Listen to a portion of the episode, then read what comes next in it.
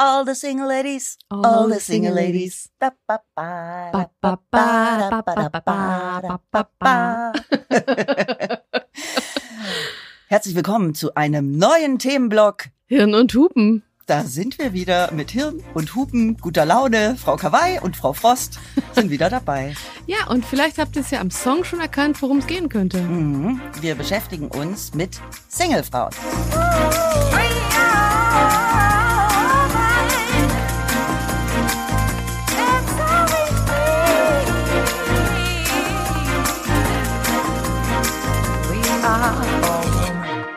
Hirn und Hupen mit Mia Bikawai und Vreni Frost. Auch beim Thema Singlefrau haben wir eine permanente Stigmatisierung.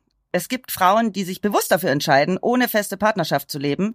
Und es gibt auch welche, die unter Alleinsein leiden. Weil sie vielleicht Bindungsängste haben. Und dann gibt's natürlich auch alleinerziehende Mütter. Und wir finden, das ist ein sehr relevantes Thema mit sämtlichen Tabus, das sich in unsere Themenblöcke einreiht. Und wir wollen direkt jetzt schon mal darauf hinweisen, schreibt uns eure Erfahrungsberichte, Yes. schickt uns Sprachnachrichten. Wie empfindet ihr euer Single-Dasein? Wie empfandet ihr euer Single-Dasein? Was beschäftigt euch als Single? Wart ihr vielleicht lange in einer Beziehung und seid jetzt alleinerziehend? Habt ihr Bindungsängste? Habt ihr Angst, euch zu trennen? Wir freuen uns total auf eure Geschichten. Bitte teilen, wir sind sehr gespannt. Vreni Faktenschweinchen hat zu Beginn direkt mal wieder eine Umfrage für uns. Laut einer Umfrage von Parship im letzten Jahr, für die ungefähr 2000 Mitglieder im Alter von 18 bis 69 Jahren befragt wurden, sind weibliche Singles übrigens glücklicher als männliche. Aha. Mhm. Knapp 68 Prozent der Frauen gaben an, grundsätzlich zufrieden mit ihrem Leben zu sein. Und im Gegensatz dazu bestätigte das nur die Hälfte der Männer. Zwei von drei männlichen Singles wünschen sich eine Beziehung. Bei den Frauen ist es nur die Hälfte, die glaubt, dass eine Beziehung zum persönlichen Glück dazugehört. Na, schau an, woran das wohl liegen mag. Schau an, schau an. Apropos Schau. Ja. Wir haben ja die erste Folge des neuen Themenblocks und was gibt's da immer? Die Schau der Frau. Und da haben wir wieder fantastische News.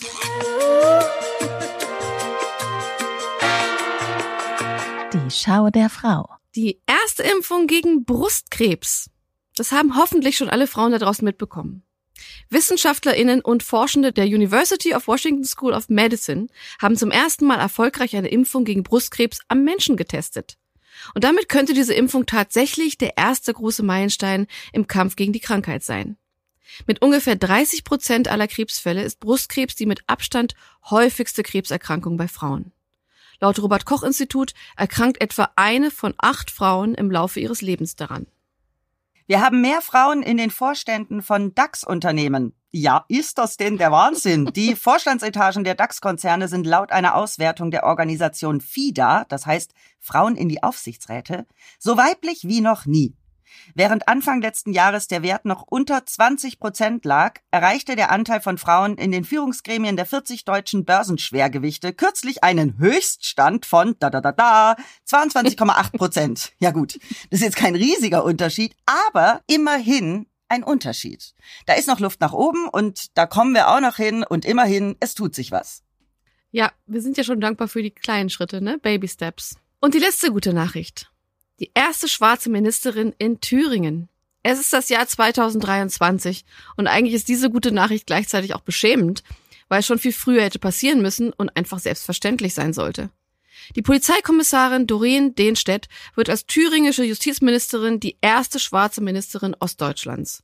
Genau genommen übernimmt sie das Amt der Thüringer Ministerin für Migration, Justiz und Verbraucherschutz. Was nicht zu begreifen ist, Dehnstedt wurde daraufhin Ziel rassistischer Kritik und beleidigender Hetze im Internet. Ihre mutige Antwort darauf lautete, das ist einfach nur das, was Frauen mit Migrationsgeschichte tagtäglich erleben. Und ich finde gut, dass das jetzt stärker gesehen wird. Und ich bin so froh, dass es solche Frauen gibt, die sich in der Öffentlichkeit zeigen und für uns alle auch kämpfen und sie ja auch für die schwarzen Community dasteht und einsteht. Und ich bin immer wieder so dankbar für Frauen, die öffentlichen Druck aushalten, weil es oft so beschissen sein kann. Ja, so schlimm es ist, äh, ich, ich kann das natürlich nur vermuten, aber ich glaube, als Schwarzfrau noch immer, auch heute in der deutschen Gesellschaft, Ja. trainierst du die Resilienz an. umso wichtiger ist es, dass das auch öffentlich gezeigt wird, was dieser Kampf bedeutet. Genau. Und dass es ein Kampf ist für ein diverses Deutschland. Das finde Ja. ich ganz wichtig und Finde schön. ich auch wichtig.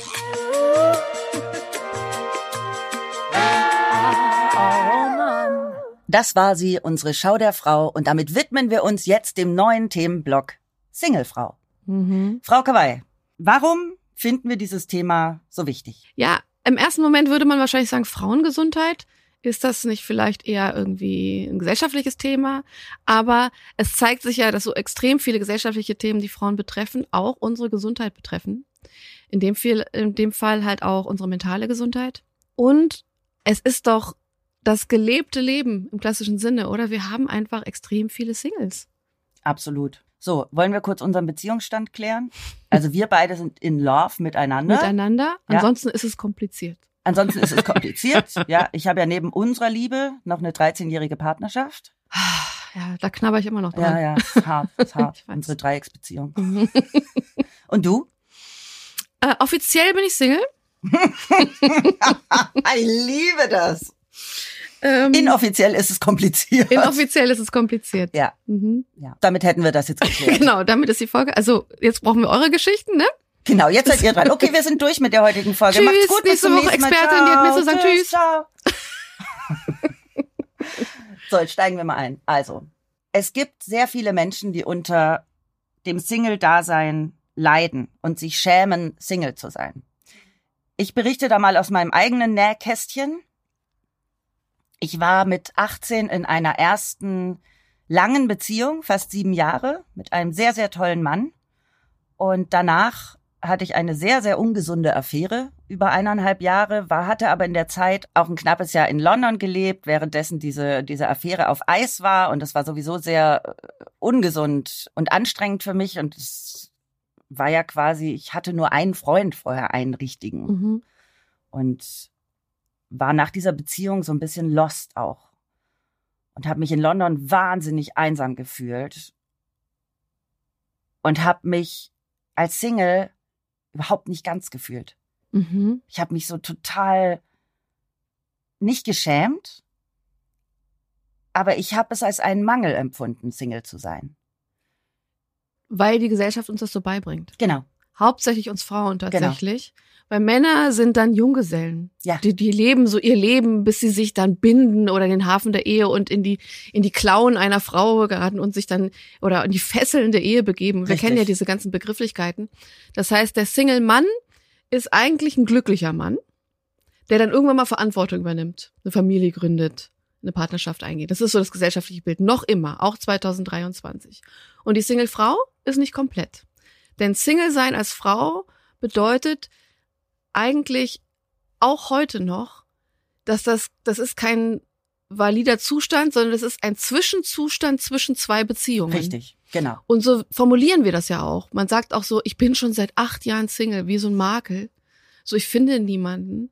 Und je länger diese, diese, diese, diese Kluft ist zwischen zwei Beziehungen, desto mehr ist es so eine Frau, die so lange Single ist, da stimmt was nicht. Oder warum findest du denn keinen? Du bist doch so hübsch. Oder wo ist denn das Problem? Als wäre da ein Problem. Richtig. Was ich gut finde, dass immer mehr Frauen und auch immer mehr junge Frauen viel selbstbewusster sind.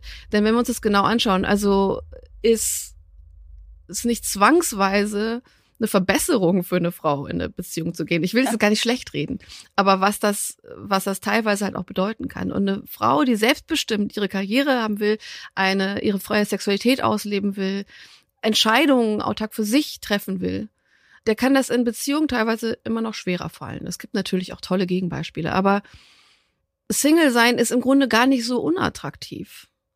Ähm, wird uns aber so verkauft und es ist auch irgendwie empfunden und ich nehme mich da selber auch nicht raus. Ähm, ich habe viele Phasen in meinem Leben gehabt, in denen ich Single war, in denen ich eigentlich überhaupt nicht unglücklich war. Ich war sexuell sehr aktiv, ich habe mein Ding gemacht, war im Ausland und bin auch umgereist und hatte einen schönen Freundeskreis, für den ich auch mehr Zeit hatte.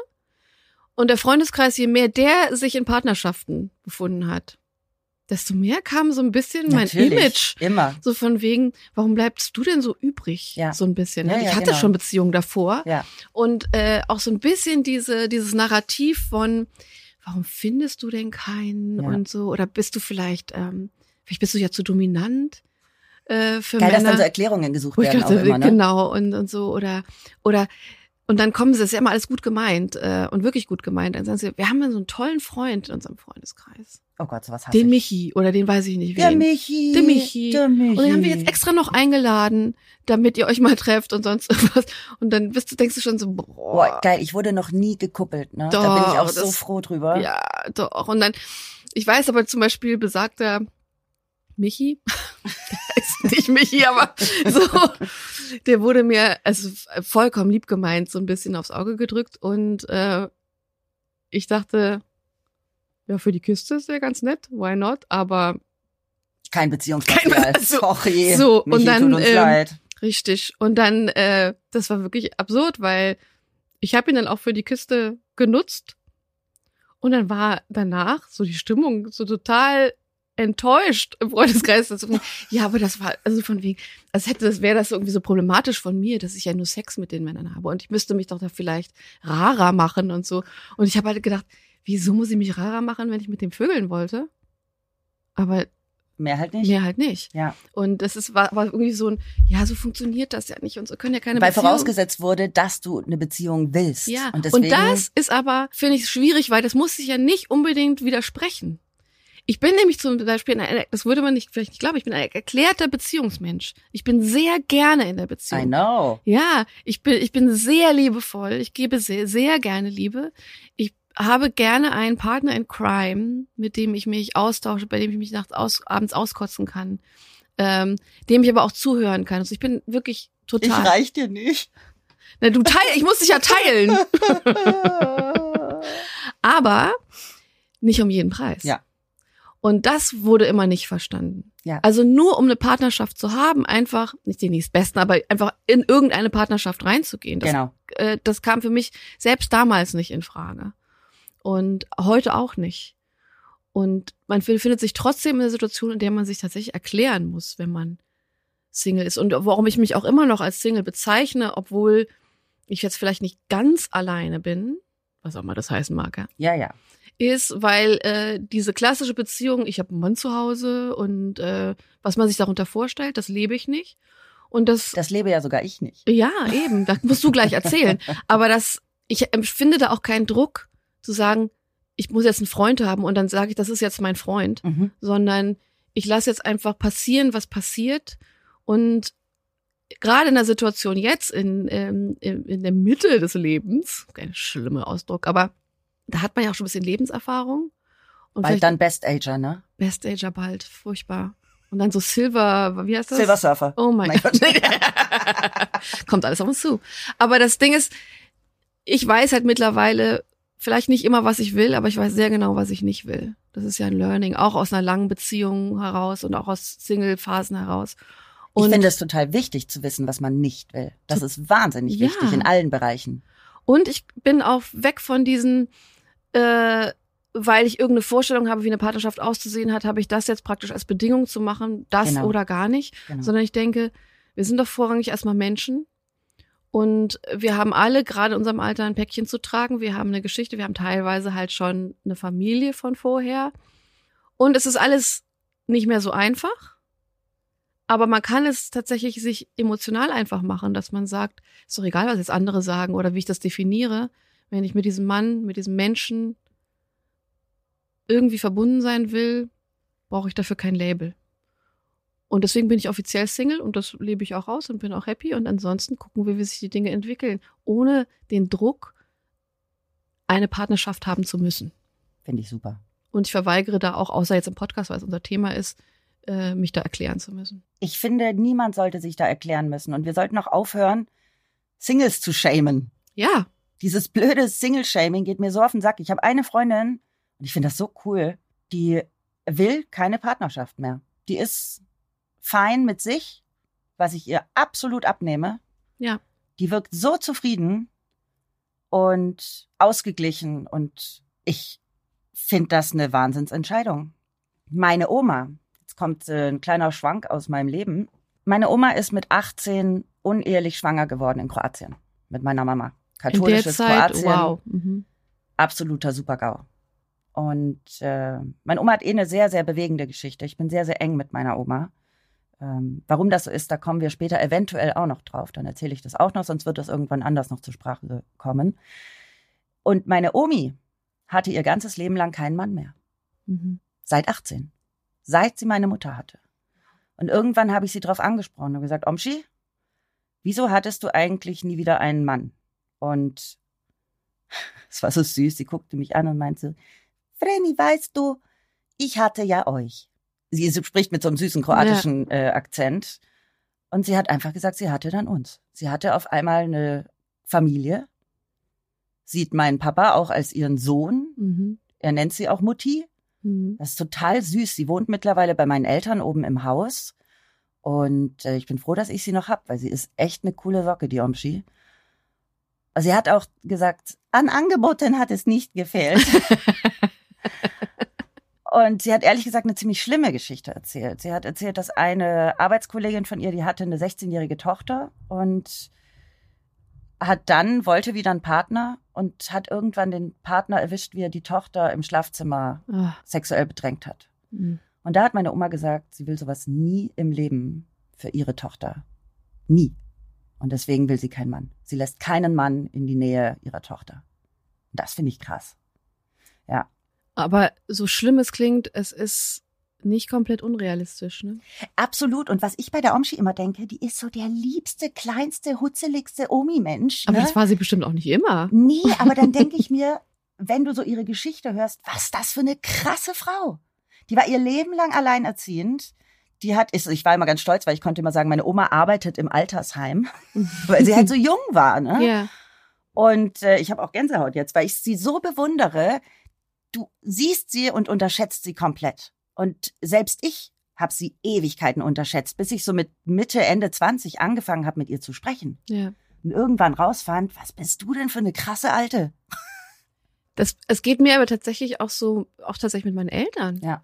Über Dinge, die man erst anfängt zu sprechen, wenn man so ein bisschen über diese, ich meine, ich werde immer das Kind meiner Eltern bleiben, aber so ein bisschen eine andere Ebene findet Total. und sich auch für die Geschichte der Eltern öffnet, jenseits von, das ist halt mein Papa, das ist meine Mama.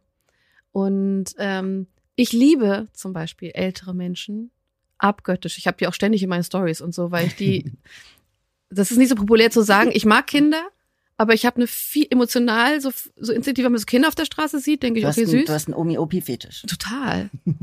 Einen emotionalen. Ich hatte auch nie. Aber ich krieg da manchmal so, ich werde dann so sentimental manchmal, wenn ich so alte Leute sehe.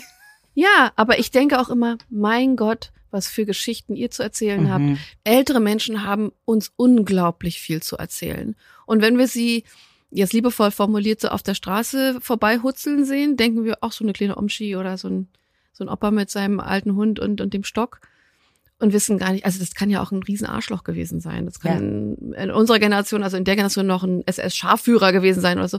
Okay, jetzt, aber ähm, da, darauf will ich gar nicht hinaus, sondern die Lebensgeschichten dieser Menschen sind so unglaublich spannend. Ich habe eine Zeit lang, als ich mehr Zeit hatte, schon viele Jahre her leider, äh, immer mal wieder bin ich ins, in Altenheim gegangen. Das war bei mir an der Ecke. Und da konnte man nachmittags einfach in diesen Gemeinschaftsraum gehen. Also natürlich mit Anmeldung, nicht als fremde Person, ist ja auch creepy. Mia ist da immer reingekommen, die hat heute Hausverbot und äh, Deswegen bin ich da immer, nicht mehr. Ja, alte Leute auf den Kopf geküsst, getätschelt, gestreichelt und seitdem Omi darf sie da genannt, nicht meinen Kopf hin. auf den Schoß gelegt und so, ja. Aber dann, äh, da gab es praktisch so, so Stunden, wo man so Spiele gespielt hat oder einfach nur miteinander gesessen hat und so. Dann hör mal ein bisschen zu. Ja, Das, ist lehrt krass. dich sehr viel Demut, es lehrt dich Dankbarkeit. Es zeigt dir, wie den Menschen tatsächlich, also dass man nicht nur so einen Senioren irgendwo sieht, sondern den Menschen die Geschichte. Wenn du einmal die alten Bilder siehst, bist, also ich bin jedes Mal total fasziniert. Ja. Und ganz oft wird ja auch davon gesprochen, um zum Thema so ein bisschen zurückzufinden. Ja, früher, da haben ja Beziehungen lange gehalten und da gab es ja gar keine Singles in, in der, sondern die Ehen, ja, da, die waren noch was wert. Wie Ja. ich gesagt habe, ja, die Frauen waren finanziell abhängig vom Von Mann. wegen. Ja, die werden, die waren gesellschaftlich geächtet, wenn sie sich trennen oder scheinen das alleineziehend, wäre damals ohne jegliche Unterstützung gewesen. Wenn man die Tochter nicht unter die Haube gekriegt hat, war das der absolute Super-GAU. Absolut. Und du konntest kein eigenes Konto gründen, durftest keinen eigenen Job haben. Äh, du, du warst auf gut Deutsch gearscht, wenn, äh, wenn du eine geschiedene oder eine Singlefrau warst. Und äh, musstest wahnsinnig kämpfen. Das gab, das heißt, die der Grund, warum Ehen so lange gehalten haben, war jetzt nicht unbedingt die, weil beide so sehr an der Beziehung gearbeitet haben. Nee, die romantische Ehe kam ja erst später. Viel, Viel, später. später. Genau. Also gut, was unsere Omischies und ob es jetzt auf der Straße betrifft, schon äh, vorher. Aber das ist ja die Geschichte der Ehe. Da hast du ja vielleicht ein paar Faktenschweinchen-Sachen für uns. Ähm, das ist ja gar nicht so alt. Ja, ist gar nicht so alt. Unsere Gesellschaft ist nämlich darauf ausgelegt, zu zweit zu sein, obwohl sich immer mehr Paare scheiden lassen. Und ja, alle Märchen enden mit einer Trauung. In Disney-Filmen ist der Prinz das höchste Lebensziel der Frauen. Wir sind also kulturell und historisch genauso geprägt. Fast jede Kultur hat so eine Form der Ehe entwickelt. Ab dem 11. Jahrhundert setzte auch die Kirche ihre Machtposition in der Ehefrage durch. Das Eherecht wurde damit also eine geistliche Sache und ein Sakrament. Nur wer von einem Priester vor Gott vereint wurde, wurde als Ehepaar anerkannt und durfte zusammenleben. Und ansonsten warst du natürlich ein frevlerisches Ehepaar und wurdest aus der Heimat verstoßen. Und diese Ehen damals waren meistens reine Zweckgemeinschaften, die eine finanzielle Absicherung der Frau zum Ziel hatten und der Kinder natürlich. Und die haben dafür gesorgt, dass die dummen, zum Sünden geneigten Frauen ein anständiges Leben unter der liebevollen Faust ihres Mannes führen. Liebevolle Faust finde ich auch Mhm. einen schönen Begriff. Und die Hochzeit aus Liebe, wie gesagt, wurde erst im 18. Jahrhundert berühmt und berüchtigt. Tja. Glauben wir an die eine große Liebe, Frau Kawai? Ich glaube an große Liebe, aber ich glaube nicht an die eine. An serielle große Lieben. Also, ich glaube, wir sind zu großer Liebe fähig. Ja. Absolut. Ähm, ich beobachte aber auch, dass viele das gar nicht mehr zulassen wollen. Ähm, weil es Verletzungen gab, ähm, schlechte Erfahrungen. Es gibt natürlich auch eine Prägung aus dem Elternhaus, äh, wie Beziehungsunfähigkeit, wenn man es so nennen will, entstehen kann. Ich glaube ganz fest an große Lieben und ich glaube, dass die auch unterschiedlich sind. Also nicht nur so unterschiedlich, weil es natürlich auch immer einen anderen Menschen betrifft, sondern weil wir diese großen Lieben ja auch in unterschiedlichen Phasen unseres Lebens haben. Genau. Und ich glaube, die erste große Liebe, das ist gar nicht die tollste große Liebe. Da findet, da lernt man die Liebe kennen, Und da lernt man viel für die Zukunft. dann man viel für die Zukunft. Allerdings kriegt man doch das erste Mal wirklich eine von Latz geknallt, in der Regel. Also, das heißt, es ist dann auch meistens der erste Herzschmerz und alles, was ich extrem wichtig finde für die, also die eigene Entwicklung. Wir Menschen haben ja so eine Angst vor Schmerz heutzutage äh, und wollen ja Schmerz oder Verletzung immer unbedingt vermeiden. Ich finde, da wird nicht begriffen, dass das elementar wichtig ist, dass wir die Dualität unserer Gefühle wirklich erleben. Wenn du wirklich tiefe, innige Liebe spüren willst, dann musst du akzeptieren, dass du auch tiefen, heftigen Schmerz oder auch Trauer, je nachdem, erlebst und dass auch das was Gutes für dich hat. Da hat natürlich keiner Bock drauf, klar. Aber wir sind stärker, als wir denken. Aber da gibt's so viel Ängste mittlerweile. Bloß nicht verletzt werden, bloß nicht das Gesicht verlieren, bloß nicht irgendwie der Blöde oder die Blöde sein, die irgendwie verlassen wird, weniger geliebt wird, was auch immer. Und dann geben wir weniger. Und das führt dazu, dass wir auch weniger über uns lernen und ja weniger über die Liebe lernen mit ihren ganzen Facetten. Total. Wir sind ja in gewisser Weise emotional ständig auf der Flucht vor uns selbst. Genau. Nur, dass es nicht funktioniert. Das ist ja wie ein Bumerang. Das kommt ja einfach zurück zu Und dir. deswegen habe ich jetzt mal was schön cheesy, einen schönen cheesy Gedanken. Ich glaube an die eine große Liebe Mhm. zu mir selbst. Das ist die größte, innigste und wichtigste Liebe. Und ich glaube, die führt nämlich dazu, dass man gesunde Beziehungen, egal ob romantische Beziehungen oder nicht, führen kann. Weil wir waren jetzt davor beim Körperthema. Ja. Und so sehr ich mit meinem Körper ja auch im Clinch bin, Ja. so sehr bin ich mit meiner Seele mittlerweile im Reinen. Mhm. Weil ich, das weißt du ja, äh, wahnsinnig viel in den letzten 10, 12 Jahren an mir gearbeitet habe und Ja. einfach so eine krasse Veränderung wahrgenommen habe, die ich nie für möglich gehalten hätte. Und deswegen glaube ich an die große Liebe zu mir selbst, die es möglich macht, dass ich eine gesunde romantische Beziehung führen kann. Das haben wir ja vorhin schon gesagt. Ich führe ja auch nicht die normale Partnerschaft, denn mein Süßer und ich haben schon immer ja sehr an unseren Freiheitsgedanken geglaubt und festgehalten und sagen auch immer, wir sind freiwillig zusammen. Niemand zwingt uns, Genau. zusammen zu sein. Wir sind beide finanziell unabhängig, also keiner von uns ist in einer Abhängigkeit von dem anderen. Und wir sind vor zweieinhalb Jahren, nach elf Jahren Beziehung, sind wir auseinandergezogen. Mhm, weil wir mich. uns sonst vielleicht getrennt hätten. Da hat Mirabi mit mir viele, viele Spaziergänge durch den Wald gemacht, mit viel Geschimpfe, Gezeter, Geheule und Gelache. Aber es war irgendwann so versteift bei uns, dass wir gesagt haben, nee, das geht jetzt nicht mehr. Ich kann dich jetzt auch nicht mehr sehen. Du darfst auch nicht mehr in meiner Gegenwart atmen. Das Mhm. nervt mich. Mhm. War- Ich war Ja, so richtig angepisst. Mhm. Und dann war natürlich,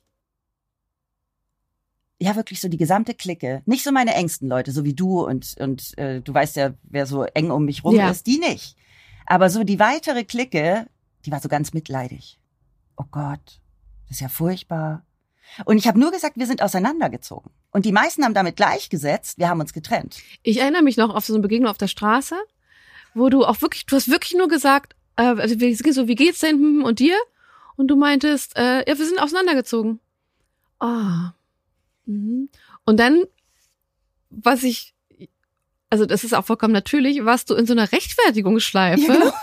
um den zu erklären, ja, wir sind auseinandergezogen, aber es ist super für unsere Beziehung. Und das ist genauso wie wenn du, wenn der neben dir furzt und es dir zuschreibt, du kommst aus der Nummer nicht mehr raus, weil es, es ist ja Es tatsächlich so, halt. es stinkt, aber du bist eigentlich total happy mit der, mit, Ja. mit der Entscheidung. Ja. Und, aber egal wie du dich dann erklärst, es klingt immer wie so eine müde Rechtfertigung. Nein, nein, das ist nicht das Anfang, der Anfang vom Ende. Ja, ja, das genau. ist sogar super. Aber da war ich, ich weiß das auch noch, die Begegnung. Ich weiß auch noch genau, wo wir standen da. ähm, aber da war es ja noch so relativ frisch. Mhm. Und da war ich ja natürlich auch noch so, oh Gott, Mhm. nach elf Jahren auseinanderziehen, ist das jetzt der Anfang vom Ende oder, Mhm. oder ist es der Anfang von was Coolem? So. Und da war ich ja auch noch so. Mir haben ja alle eingeredet, oh, das geht nicht gut. Oh, das ist der Anfang vom Ende. Ah, nee, Vreni, ah, nee, ganz schlechte Idee. Und dann irgendwann habe ich rausgefunden, boah, das tut uns voll gut. Ich finde es voll geil. Wobei ihr das wirklich auch, ich habe das sehr gerne beobachtet und viel gelernt bei, bei der Beobachtung. Ihr habt euch räumlich getrennt, ihr seid auseinandergezogen, aber ihr habt euch eigentlich nicht weniger Zeit füreinander gegeben. Eigentlich fast schon mehr. Ihr hattet ja dann Dates wieder. Ja, genau. Und, und über die Zeit ist es ja wirklich zu etwas geworden, wo immer der eine beim anderen mal ist und so. Und das eigentlich nach meinem Empfinden war, dass ihr viel mehr Zeit miteinander verbringt. Und wir verbringen anders Zeit. Also wir sind, wir haben nicht mehr diese krassen Genervtheitsmomente. Die gibt es noch. Mhm. Ähm, Aber da geht man einfach nach Hause. es gibt bestimmte Triggermomente bei uns beiden, Ja. die dazu führen, dass wir Angst haben, wieder zusammenzuziehen, weil wir wissen, dass sie wieder auftauchen werden. Aber wir machen uns da jetzt gar keinen Stress. Aber worauf ich noch hinaus wollte, als ich es dann so geil fand und Leute das mir abgespürt haben, kamen dann diese ganzen Freundinnen, die vorher gesagt haben, oh ja, krass, hm, die waren dann so, oh, es klingt so gut. Oh Ja. Gott, ich hätte das auch so gern. Oh Gott, was für eine gute Lösung. Mhm. Und mittlerweile kann ich nur allen sagen, ey, wenn ihr es euch leisten könnt, mietet zwei Wohnungen untereinander. Es können ja dann auch nur Einzimmerwohnungen sein. Oder versucht für euch irgendwie einen Weg zu finden, weil es ist, es nimmt so viel Druck aus der Beziehung. Es ist so cool. Es ist, muss ja auch keine dauerhafte Lösung sein. Ich sag, wir sagen auch immer, wenn wir wirklich vorhaben, lange zusammen zu sein, und 13 Jahre sind jetzt schon lang, aber wenn wir vorhaben, zusammen alt zu werden, bestenfalls, dann können auch mal vier Jahre Kacke sein. Ja. Und es ist immer noch nicht alles gut. Wir haben immer noch unsere Themen und wir werden immer unsere Themen haben. Aber und genau das äh, habe ich in der Zeit begriffen. Ich wäre, wenn wir nicht mehr zusammen wären, ich wäre ein zufriedener, eine zufriedene Singlefrau. Das wäre ich total. Mhm. Aber nur weil ich mit mir mittlerweile so zufrieden bin, was ich früher nicht war. Und ich habe gedacht, ich alleine bin nicht genug. Ich brauche jemand, der sich um mich kümmert, der mich auffängt, der für mich da ist. Und jetzt kann ich das alles für mich und finde es voll schön, dass er das tut und ich das genießen kann.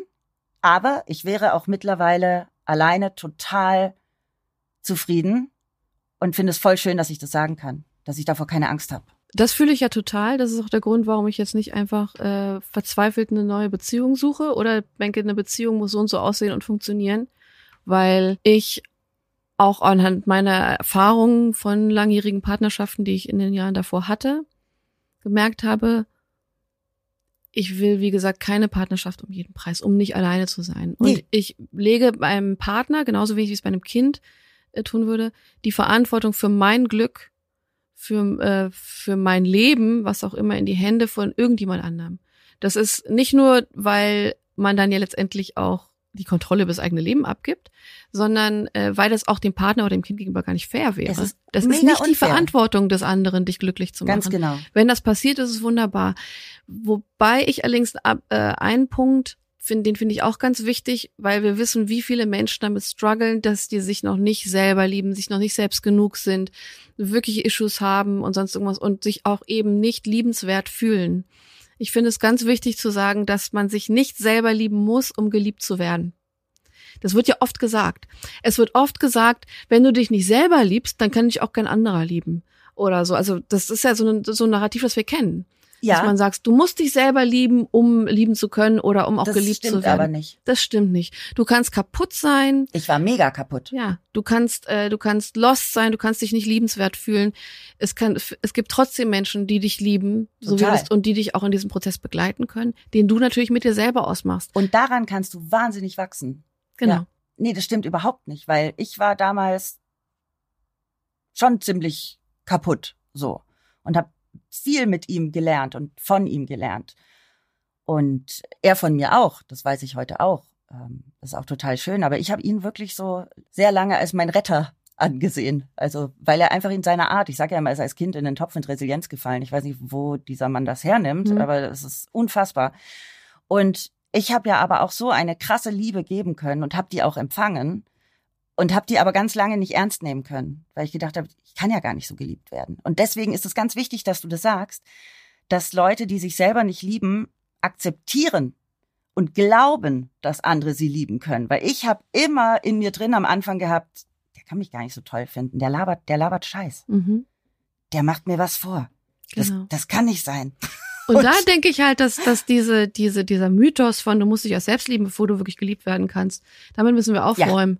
weil Absolut. vielleicht kannst du dich selber noch nicht annehmen, vielleicht traust du der Liebe des anderen noch nicht so Ja. ganz, aber im Bestfall lass dich halt drauf ein. Ja. Sag halt, ich, ich weiß gar nicht, ich verstehe das gar nicht, aber ich empfange sie ja gerade. Dann sie einfach mal als Geschenk annehmen und nicht denken, das geht gar nicht, weil ich habe ja so viel Issues noch mit mir. Und vielleicht liegt es auch ein bisschen daran, wie man, wie man den Partner betrachtet. Wenn man denkt, der Partner kommt und rettet dein Leben im Sinne von, er nimmt die Verantwortung für dein Leben und macht dich heil und in der Partnerschaft ist dann alles gut und du bist dann vollwertig, das geht nach hinten los. Das ist, äh, wie gesagt, nicht die Verantwortung des Partners und ähm, das ist nicht das, was gemeint ist damit, sondern dass dir jemand Liebe schenkt. Egal für wie kaputt du dich selber hältst oder du vielleicht auch bist und dir Liebe schenkt und da ist. Ein Partner kommt nicht und löst deine Probleme, aber der setzt sich zu dir, während du deine Probleme selber löst. Und gibt dir vielleicht auch Kraft oder Rückhalt, deine Probleme anzugehen. Und ähm, das ist das, was eine Partnerschaft im Bestfall bieten kann. Das ist dann nicht der Ritter in Schönemann der Rüstung, der dann mit seinem Schwert den Drachen tötet, sondern der, die das Schwert rüberschmeißt. Oder in Pretty Woman mit der weißen Limousine angefahren Ah, um kommt. Gottes Willen mit dem Regenschirm. Ja. Ja, weil, und dann hört der Film auf. Ja. Ja, weil das, das Narrativ endet ja immer damit, dass dann alles gut ist, wo ich denke, da geht's doch gerade erst los. Ja. Das, die Dating-Phase ist doch, das ist doch easy as pie. Das danach ist es. Genau. Ja, und Wo wir wieder bei der Sozialisierung wären. ja, genau. Und wenn du einen Partner hast, der aber sagt, ich halte den Rücken frei, Baby, während du mit deinen Drachen kämpfst. Oder ich versorge deine Wunden nach deinem Kampf. Ich lecke deine Wunden. Hm. Beziehungen sind kein Garant für ein glückliches Leben. Und genau das sollten wir immer im Hinterkopf behalten. Ähm, es gibt Studien, die sagen, dass Singles glücklicher leben. Äh, ich, wir haben heute wieder schöne, viele Fakten dabei. Das liebe ich ja sehr. Ja. Es gibt auch eine Studie von 2016 Genau. von der University of California, die sagen, Singles leben glücklicher. Sie sind seltener einsam als Menschen in Beziehung, da sie oft ein engeres Verhältnis zu Familie und Freundinnen, Nachbarinnen und Kolleginnen pflegen. Und sie haben oft inhaltsvollere Jobs, mit denen sie zufriedener sind. Und weil sie ungebunden sind, entwickeln sie sich in ihrer Persönlichkeit schneller. Und ich finde es total schön. Ich glaube, ich zähle mich da trotzdem dazu, weil wir eben diesen Freiheitsgedanken lieben. Ja. Ich habe überhaupt nicht das Gefühl, dass ich in irgendetwas eingeschränkt bin, was meine Freizeit, meine Freundinnen und all das angeht. Und er auch nicht. Wir machen beide unser Ding und dann machen wir halt irgendwann Ding Dong zusammen und dann ist gut. Ich will auch Partnerschaften prinzipiell gar nicht schlecht reden. Zum, wie gesagt, Nein, ich bin, bin ja auch, nein, das ich bin, ich bin, wir wollen beides nicht schlecht reden. Nee, ich bin ja auch äh, tatsächlich sehr gerne in Partnerschaften. Aber ich glaube immer, dass, dass Zeiten dir ja auch zeigen, was du vielleicht gerade brauchst. Und ich habe für mich realisiert, nach einem sehr turbulenten Jahr 22, Mhm. dass 23 definitiv, was auch immer kommen wird, ich bin da offen, aber ein Jahr ist, auf der, wo ich mich sehr stark auf mich fokussiere Das finde ich großartig. und auf viele Dinge in meinem Leben, die, die ich vorantreiben und ändern möchte. Und ähm, das geht, glaube ich, tatsächlich besser alleine. Und wer dann auch immer meint, äh, so in mein Leben zu springen und äh, es zu bereichern, oder der schon da ist und meint, da äh, könnte er was zu beitragen, ich bin offen. Aber der Fokus liegt ganz klar auf mir. Und das ist tatsächlich so, obwohl ich mir eine Partnerschaft wünsche und äh, sehr gerne in einer Partnerschaft bin, ich bin gerade irre happy mit mir. Ich habe ein ausgefülltes Sexualleben. Ich habe ein totales Sozialleben, in dem ich so viele Freunde von mir treffen kann. Ich buche spontan eine Reise irgendwo hin. Mit mir nach Göttingen in zwei Beispiel- Wochen. Ja, exotische Orte. Ja, wir fahren nach Göttingen. Warum? Das verraten wir euch vielleicht bald. Eben. Hab eine sehr enge Verbindung zu meiner Familie und ich auch die Zeit dafür, das muss man dazu auch sagen. Das heißt, ich finde den Status quo eigentlich super fein. Und das widerspricht nicht dem Wunsch generell nach einer Partnerschaft, finde ich. absolut nicht. Ja. Was man dazu sagen sollte, ist ja auch, dass viele vielleicht auch lieber Single wären, sich aber nicht trauen, sich zu trennen, Genau. weil sie Angst haben, alleine zu sein oder einsam zu sein. Oder weil sie Angst vor einem sozialen Abstieg haben, wo ich immer nur wieder sagen muss, Leute, Leute, bitte, bitte, bitte, macht euch finanziell unabhängig. Immer. Das ist so wichtig. Es ist so unfassbar wichtig.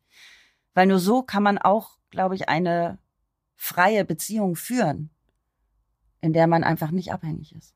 Ja, ich glaube, es ist allerdings leicht gesagt, weil diese Strukturen sehr schnell entstehen. Ich glaube, und das kann ich jetzt nur vermuten, weil es nicht eine gelebte Erfahrung von mir ist, in Partnerschaften, in denen man auch Kinder kriegt, also dann auch eine Genau. Familie wird und dann die naheliegende Entscheidung heutzutage noch trifft, dass man meistens als Frau ja dann erstmal weniger arbeitet oder auch länger weniger arbeitet und dann ja schon in diese Spirale einzahlt, von wegen, man verdient dann ja schon weniger, man, im Angestellten zahlt man weniger in die Rentenkasse ein und so weiter, obwohl ich glaube, Rente ist eh überholt. Aber äh, eine finanzielle Abhängigkeit kann sehr schnell entstehen und das sind dann nicht Frauen, die nicht selbstbestimmt wären oder eine Karriere gehabt hätten, sondern es ist ja einfach, und da haben wir eigentlich ein feministisches Problem wieder, weil da geht es um Gleichstellung und um das Pay Gap und so weiter, will ich gar nicht weiter ausführen. Aber die finanzielle Unabhängigkeit kann sehr fließend auch bei modernen Frauen passieren. Und Die finanzielle Abhängigkeit.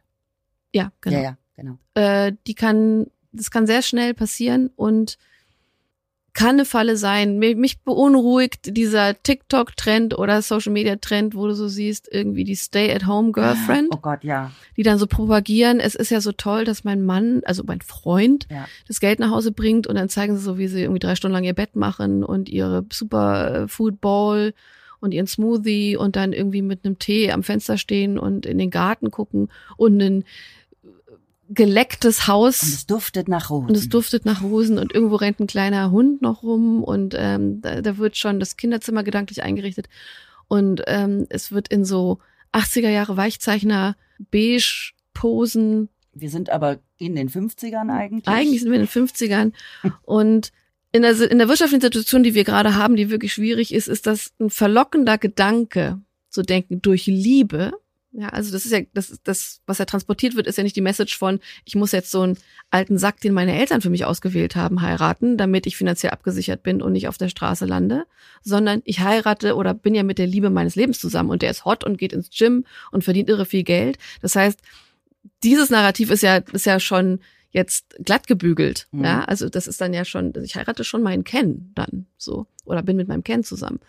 Und das ist, ich, ich habe Verständnis dafür, dass es verführerisch ist, weil Ich einem auch, sehr viel absolut. Angst macht ähm, mittlerweile. Aber es ist halt die absolute Falle, wenn du happy bist und du bist oder glücklich, also Glück hast und du bist halt so eine erfolgreiche TikTokerin, die mit diesem Image ich will es jetzt, das finde ich nicht gut, aber mit dem Image verdienst du halt durch Werbepartner extrem viel Geld, um dieses falsche Image zu, dann hat, dann, dann ist es ja noch sogar noch ein Einkommen. Das aber anderen Mädels und Frauen, die damit nicht das, das, das Geld ist. verdienen ja. und tatsächlich von dem Mann nur abhängig wären, vermittelt, das wäre jetzt ein cooler Weg.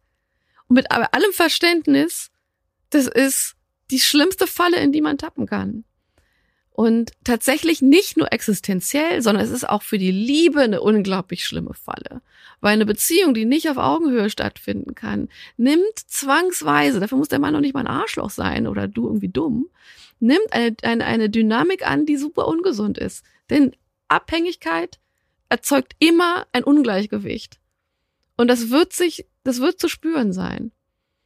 Und spätestens dann denkst du so, fuck, äh, ich kann jetzt noch nicht mal selber bestimmen, wann wir in den Urlaub fahren oder ich muss sagen, äh, Schatzi, ich brauche neue Schuhe. Im Bestfall sagt er dann ja, aber ich meine, Best eigentlich willst du sagen, ich, Entschuldigung, ich finanziere mein Leben selber und entscheide selber, wie viele Schuhe ich mir anschaffe. Das ist mir sowieso völlig fremd. Also es ist ja. mir völlig fremd, dass Frauen ihre Männer fragen, ob sie sich irgendwas kaufen können ich hatte das noch nie. Oder so heimlich ihre Tüten verstecken, wenn sie dann was gekauft haben und das irgendwie, das habe ich auch schon beobachtet. Ja, wo ich mir denke, okay, wenn er halt den Kreditkartenauszug nicht checkt, dann meinetwegen gut. So, ich ja? habe ja beide ja, Varianten äh, erlebt bzw. gesehen. Ich sehe bei meiner Schwester zum Beispiel, die haben natürlich gemeinsam Konto, die haben zwei Kinder, die haben, äh, die leben einfach wirklich eine, eine Ehe mit auch gemeinsamen Finanzen, arbeiten auch beide. Die sprechen aber zum Beispiel größere Ausgaben miteinander ab, aber gar nicht so darf ich, sondern äh, guck mal, das Paar Schuhe will ich und so und dann kommt so, oder der Mantel, aber der ist jetzt eigentlich schon ein bisschen mehr, als wir so gedacht haben, dass wir im Monat ausgeben oder so. Obwohl so explizit ist es gar nicht formuliert, aber und dann halt kommt halt go for it und so. Und gleichzeitig hatte ich auch letztens äh, ein Gespräch mit jemandem, der hat halt gesagt, und die, die sind auch happy in ihrer Ehe, ja. Aber der hat gesagt, also, meine Frau, die steht ja total auf diese Balenciaga-Schuhe und ich finde die so hässlich, so hässlich. Und hab ihr gesagt, Schatz, ich kaufe dir jedes andere Paar Schuhe, auch teurere, darum geht's gar nicht, aber nicht die hässlichen Balenciagas. Wo ich gedacht habe, wow. Also kann sie nicht losrennen und sich sagen, ich habe mir übrigens die hässlichen Balenciagas gekauft, lebt damit, sondern ich darf die hässlichen Chanel-Schuhe haben oder was, aber nicht die hässlichen Balenciaga-Schuhe. Na, weil er bestimmt, wie sie genau. aussieht, weil er hat das Geld und er hat die Macht. Genau, aber tatsächlich sind, leben die in einer liebevollen Ehe miteinander. Aber da ist so eine Dynamik, wo ich schon denke, Autsch. Mh, ouch, nee, nicht mhm. cool. Ja, und natürlich geht's nicht um die Balenciaga-Schuhe. Ganz genau. Ja. Ein wichtiges Thema, das wir wenigstens kurz noch ansprechen wollen, ist, dass es auch Menschen gibt, die Bindungsängste haben und deswegen nicht in Beziehungen sind. Ähm, als Borderlinerin weiß ich, dass gerade Borderliner häufig mit Beziehungsstörungen, ähm, Bindungsängsten zu kämpfen haben. Und das ist ein großes Thema, das wir auch nicht vernachlässigen wollen. Deswegen wollen wir nur darauf eingehen, dass es diese Problematik gibt und dass wir versuchen, uns dem, ob es jetzt in diesem Themenblock ist oder in einem anderen, auch noch widmen wollen. Genau. Wir schauen mal, ob wir da auch nochmal jemand finden, der da vielleicht was zu erzählen kann. Und ob wir das Thema in diesem Themenblock noch unterkriegen. Es ist einfach auch ein Riesenthema. Ja. Ähm, Bindungsangst bedeutet ja, Betroffene haben häufig Angst, Nähe zuzulassen und sich damit halt verletzlich zu machen. Und die Ursachen dafür liegen häufig in einem gestörten Verhältnis zu den Eltern. Das hatten wir vorhin schon mal so angedeutet.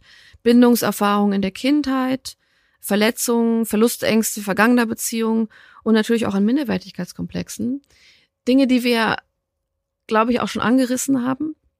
Aber eine Bindungsangst kann ja auch tatsächlich eine richtige, zu einer richtigen Störung werden. Genau. Und ähm, ist eine Problematik, mit der es sich lohnt, sich auch auseinanderzusetzen. Wenn ihr dazu Erfahrungen habt, schickt uns gerne auch schon eure Nachrichten. Das inspiriert uns dann auch damit, uns weitergehend mit diesem Thema auseinanderzusetzen. Ich habe da auch Erfahrungen. Ich habe ja vorhin gesagt, vielleicht erzähle ich noch mal was äh, von mir und meiner Omi. Ähm, das mache ich dann aber vielleicht in der entsprechenden Folge und hole da etwas weiter aus, weil so viel Zeit haben wir heute gar nicht mehr. Wir konnten wie immer heute in der ersten Folge das Thema grob umreißen, ein paar persönliche Geschichten erzählen und nächstes Mal steigen wir mit unserer Expertin tiefer ein. Miabi, wer kommt und worüber sprechen wir? Ja, wir haben eine ganz spannende Expertin zu Gast kommende Woche, nämlich die Journalistin und Autorin Anne Dittmann. Und Anne ist alleinerziehend bzw. getrennt erziehend und kann uns zu diesem Thema viel mehr erzählen. Das konnten wir heute ja nicht, wenn wir über persönliche Erfahrungen sprechen. Und deswegen wird es, glaube ich, eine sehr spannende Folge. Ich glaube, das ist auch ein Riesenthema, alleinerziehende Singles. Ja. Und deswegen wollten wir dem auch eine ganze Folge widmen. Und ich bin mega gespannt, was sie zu berichten hat. Ich auch. Einfach nochmal den Horizont erweitern auch, ne? Andere Lebensrealitäten checken, die aber so gesellschaftlich mega präsent sind eigentlich. Ständig, ständig um uns. Ja. So, ihr süßen Mäuse da draußen. Hirn und Hupen soll natürlich nicht Single bleiben. Deswegen äh, dürft ihr euch gerne binden an uns, uns Sterne geben, den Podcast teilen, äh, damit noch mehr Menschen mit uns wachsen. Wir freuen uns riesig, dass wir jede Woche sehen, dass die Abrufzahlen steigen. Und das ist für uns natürlich auch so eine schöne Bestätigung dafür, dass das, was wir machen, wichtig ist. Dank euch wachsen wir stetig, wie in einer gesunden Beziehung. Geil, oh Gott, super, I love it. Wir fühlen uns unglaublich geliebt. Und da ihr eure Liebe mit dem Teilen unseres Podcasts, mit Sterneregen, mit Abonnements, ähm, mit eurem Feedback und euren Geschichten so sehr füllt, Mhm. führen wir eine sehr glückliche polygame Beziehung mit euch allen. Und wir lieben es. Wir lieben es sehr. Und äh, in dem Sinne wollen wir weitermachen. Nächste Woche bei Hirn und Hupen. Wir freuen uns wie wahnsinnig auf euch. Eure Mia. Und eure Frieden.